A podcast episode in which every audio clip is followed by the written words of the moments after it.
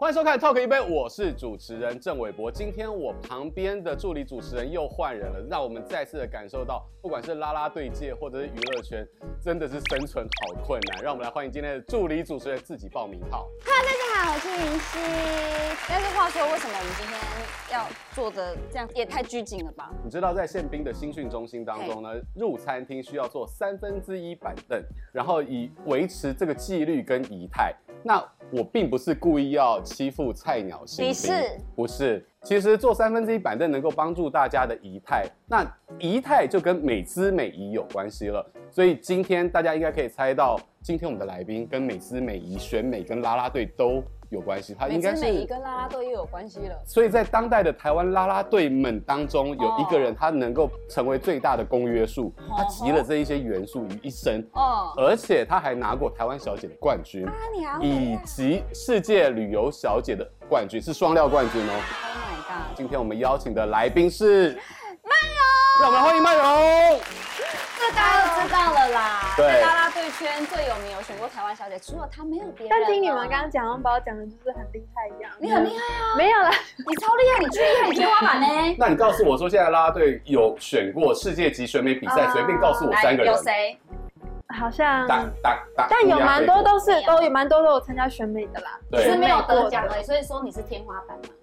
啊、不好意思，不好意思。那也想要就是我们今天透过节目跟曼蓉好好聊聊这一路走来有多少精彩的故事。嗯、好想知道。对，来喝一下专属你的特调。谢谢。哦，嗯，很特别。你在十六岁的时候。嗯，参加了在家乡南投举办的美人腿公主选拔。那我是来自南投埔里，然后我们家乡盛产茭白笋，所以我们就有了一个美人腿公主的选拔。我一直以为是美腿，对，美腿，它就是有点像代言农产品，然后结合在女生身上，就是用美腿来展现，而且就可以就是推广在地的农农产品，然后增加这些农产品的销量跟能见度。甚至还可以去帮助地方创生跟小农的精致农业，然后还有比过花卉彰化的花卉的选，会就是 彰化的花，没有了。他刚刚说什么？花花彰化县的彰化县的花卉。我现在要让云溪开始慢慢放松坐姿之前，请你先点评一下他到目前为止这样的坐姿，大概给他几分，以及他还有哪里？包含了气质或者是肢体可以更加 进步的地方，气质是不是没办法改变？其实不得不说，他做的是很标准的。哦，那这样就维持一整季。因为他的上半身是很挺，不会像有些人可能驼背，就是会这样做，但他是挺的。有些人是指哪些人？一般人，一般民众。那个选美啊，你说会赚钱嘛，对不对？但是其实它过程中也非常花钱。对，那你有没有觉得过程有什么特别辛苦的地方？因为你要赚钱的同时，但是你要前期你要先投入很多的钱。对，这是一个很冲突的理念。嗯，像是在比台湾小姐，她这个比赛要比半年，然后一个月一场比赛，那中间所有的服装设计啊，跟各项准备都是要自己去准备的。嗯，像我花了最贵就是去花了四五万设计一套礼服，就是代表台湾特色的礼服。然后也遇过那种奖金，可能会写说奖金奖品总和多少钱呢、啊？例如我参加了一个跟水相关的比赛，哦，他就说得奖了会有等等值三万元的奖品，然后实际上是二十五箱的水，你是不是觉得？我努力了这么多，然后为什么我就是为了这些东西？他等于说他的奖金变相换成二十五箱的水，而水还要慢慢搬回家这样。然后可能像很多都会写奖金，就其实也没有大家想象中那么多。但这样的一个过程当中，其实是不是妈妈依然会给你很多的支持？支持。嗯，原本一开始家里就是没有那么支持，就觉得说为什么我去比，然后这么花钱，然后前面可能成绩没有很理想，甚至是。嗯，花了很多很多钱，然后结果什么奖都没拿到。开车带我去各个县市比赛，然后甚至有一次去台南比赛，我们他陪我搭夜车，然后我们为了省钱就搭夜车去台南比赛，然后结果最后什么成绩都没拿到，我就跟我妈妈说对不起，就是我花了这么多钱，结果什么都没有得到。他就说没关系。然后后来比到台湾小姐，就中间真的是花太多钱了，然后可能有几场比赛也是没有得奖的。他就会说这场就是最后一场了，比完就收了。我就说好，然后结果没想到拿了冠军，哇开始出国，然后我跟我妈妈跟我阿妈，她现在已经九十几岁，他们变成我最大的后盾。我每次去比赛，他们就会守在电视机前面看我，支持你。对，或甚至我去日本比赛，他们就飞去日本看我。哇塞，很感动。家人支持的力量，才能够在你可能呃追梦的过程当中遇到了很多的险阻，但是妈妈啊、阿妈啊，却能够支持，让你继续往前。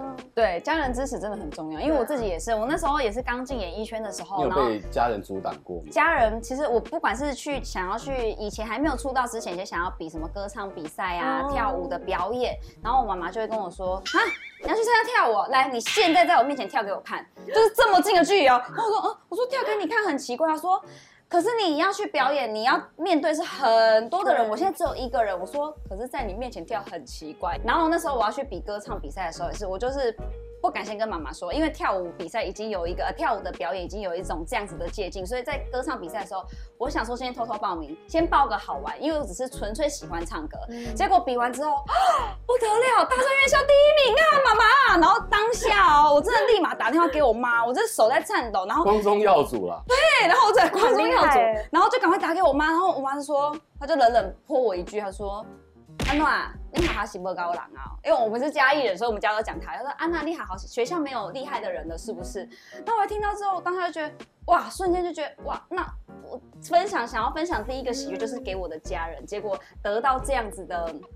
反馈其实有点受伤，那他应该是很想鼓励你啊，只是妈妈就是不知道怎么鼓励，就是就是刀子口豆腐心。对对，我妈妈也会这样。对，直到后来出道之后，妈妈看到有点成绩之后，她现在才就是比较支持。对，这家人的支持真的很重要。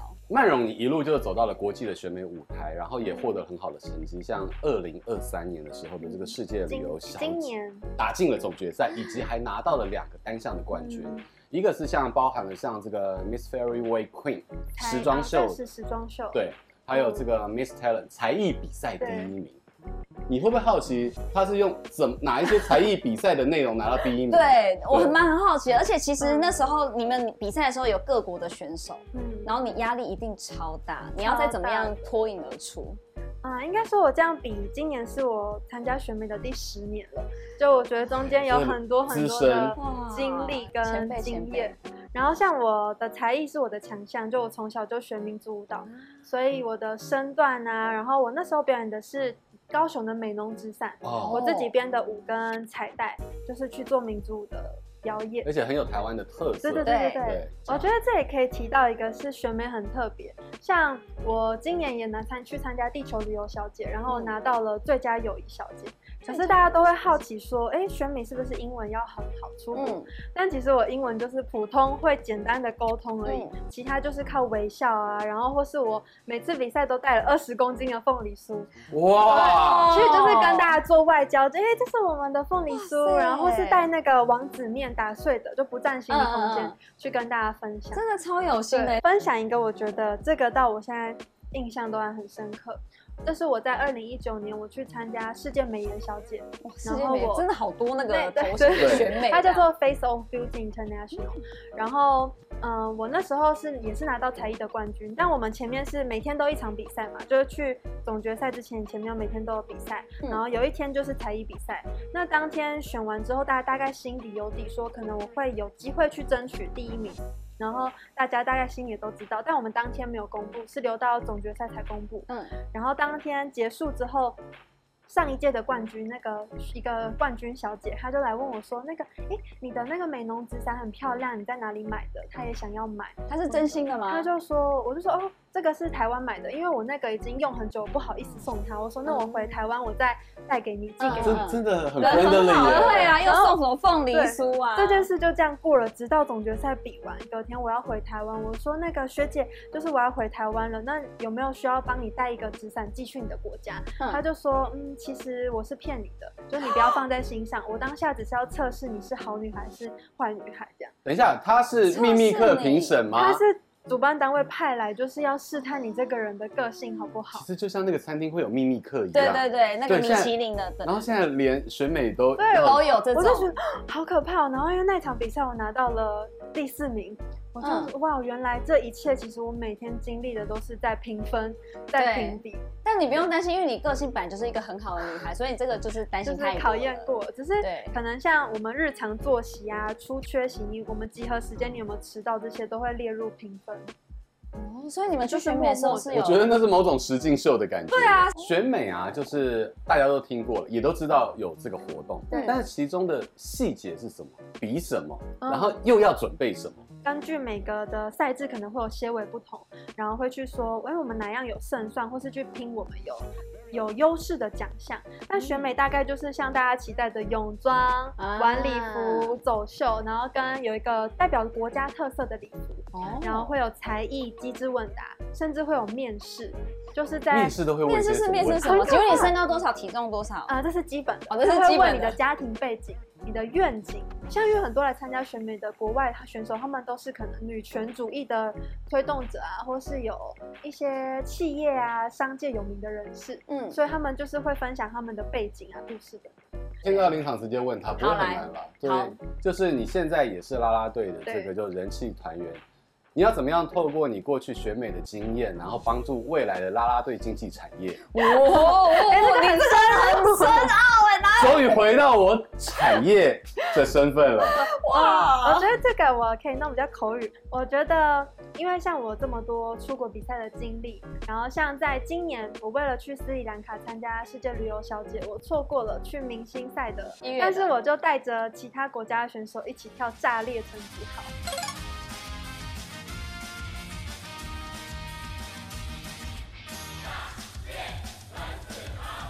我们在斯里兰卡的球场，我记得这个新闻。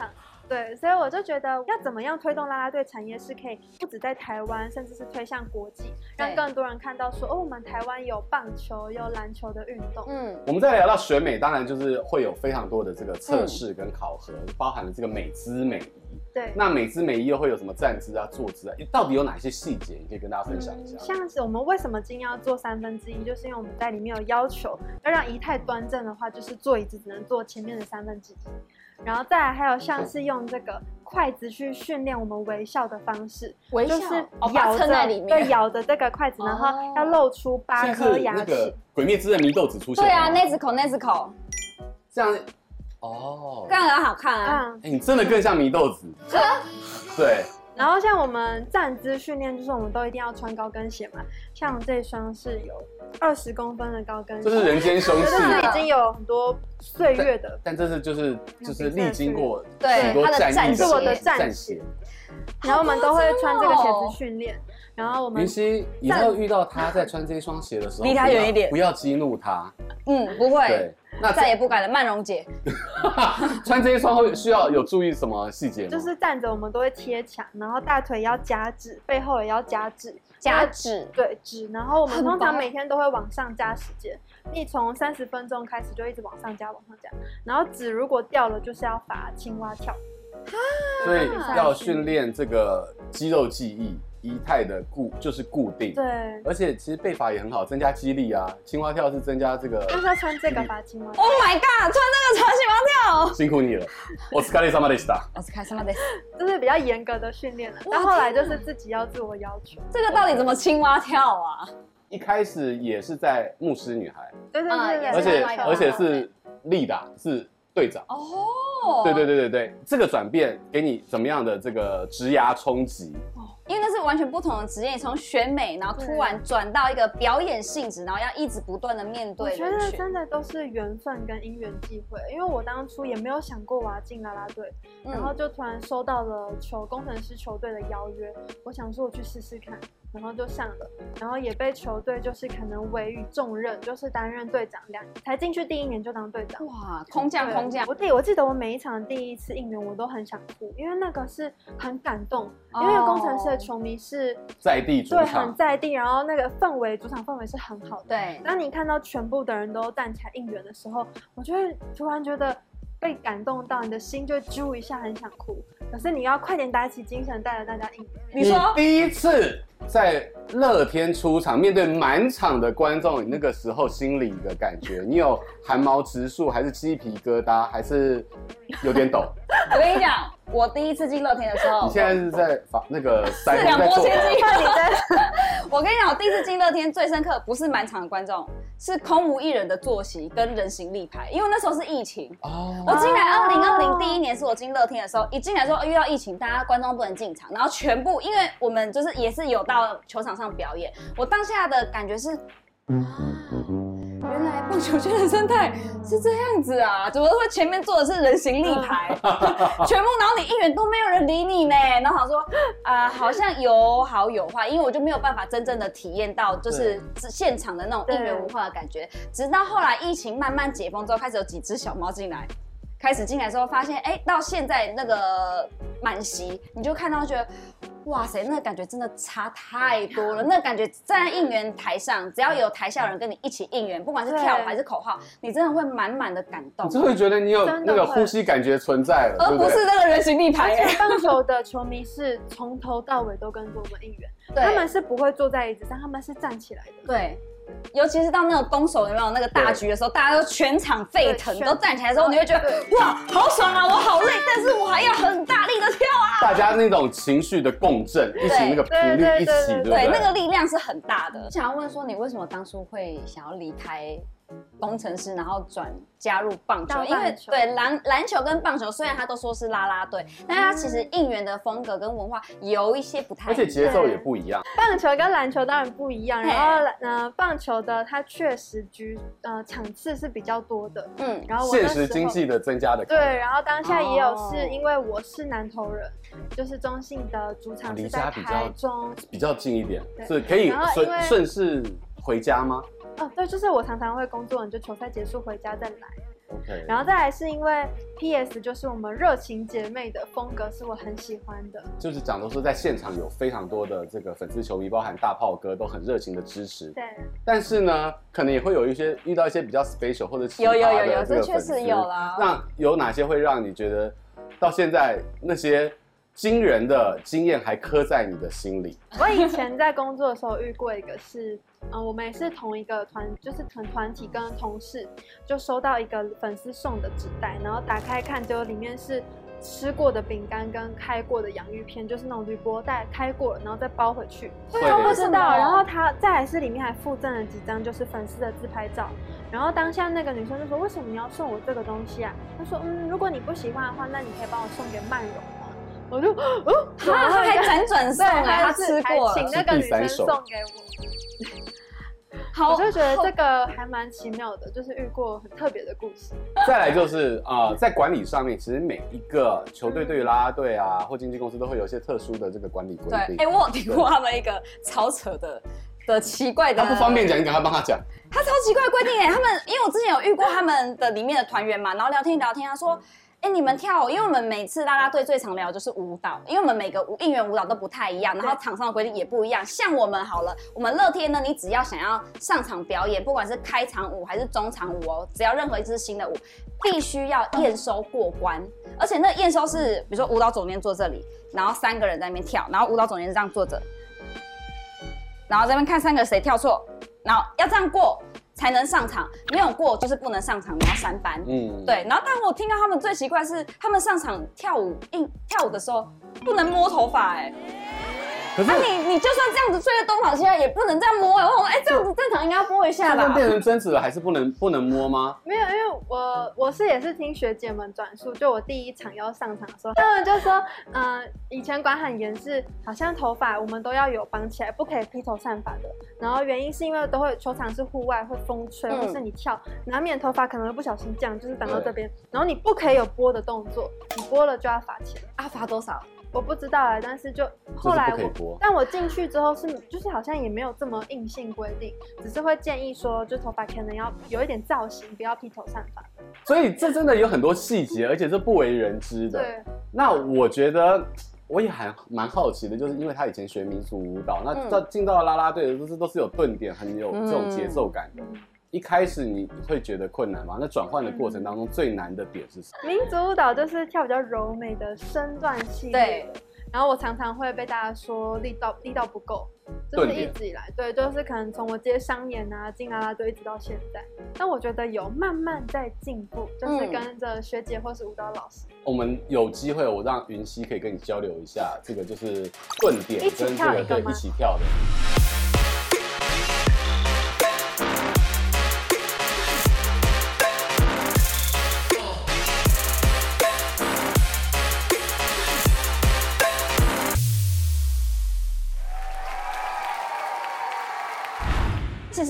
很很能理解他讲的那一段话，因为其实像我们乐天里面女孩里面也有一个，她以前是学国标出身的熊妮，所以她其实在跳应援的时候，她的那个身段是真的跟我们跳段一排排站开之后，你会发现，哎。